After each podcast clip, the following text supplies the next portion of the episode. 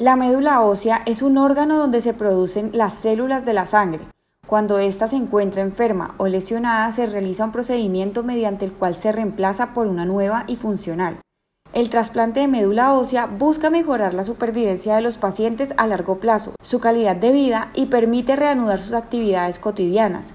Es un procedimiento que requiere cuidados especiales y genera inquietudes tanto para usted como para su familia.